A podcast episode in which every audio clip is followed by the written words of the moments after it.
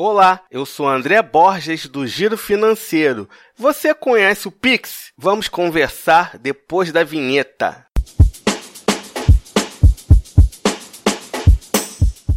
O Pix é o novo meio de pagar, transferir e receber dinheiro. Anunciado em fevereiro de 2020 pelo Banco Central, o Pix veio para revolucionar o nosso sistema de pagamento acabando praticamente com TED ou DOC, pois a transação vai ser instantânea. Vai durar no máximo 10 segundos para o dinheiro ser transferido de uma conta para outra. A transferência poderá ser feita 24 horas por dia, 7 dias por semana. Agora você pergunta, André, como eu uso o Pix? Pois bem, eu te respondo, informando os dados bancários como já se faz no TED e no DOC, ou usando uma chave Pix, que pode ser um e-mail, um número de celular, um CPF e no caso das empresas, o CNPJ. E por último, usando um QR Code ou uma chave aleatória gerada pelo sistema do Banco Central. A partir de quando eu posso usar o Pix? As chaves poderão ser cadastradas a partir de 5 de outubro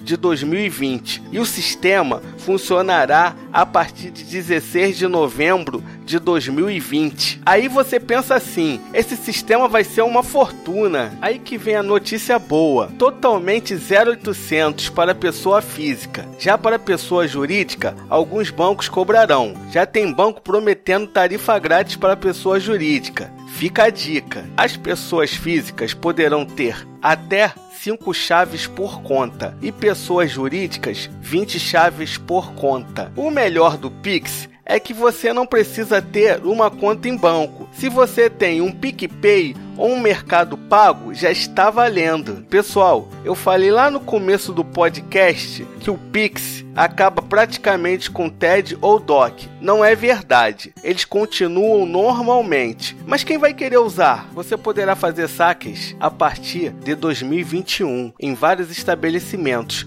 como por exemplo uma loja de roupas. O Pix tem a segurança do TED e do DOC. Se ficou alguma dúvida sobre o Pix, deixa nos comentários que irei responder. Espero que tenha ajudado. Compartilhe esse podcast entre seus amigos. Se quiser bater um papo comigo, eu sou André B. Borges no Twitter e no Instagram. Mande a sua pergunta para o e-mail contato girofinanceiro.com.br que eu respondo no ar. Siga o Giro Financeiro nas redes sociais. Também estamos no Spotify e no YouTube. Até a próxima!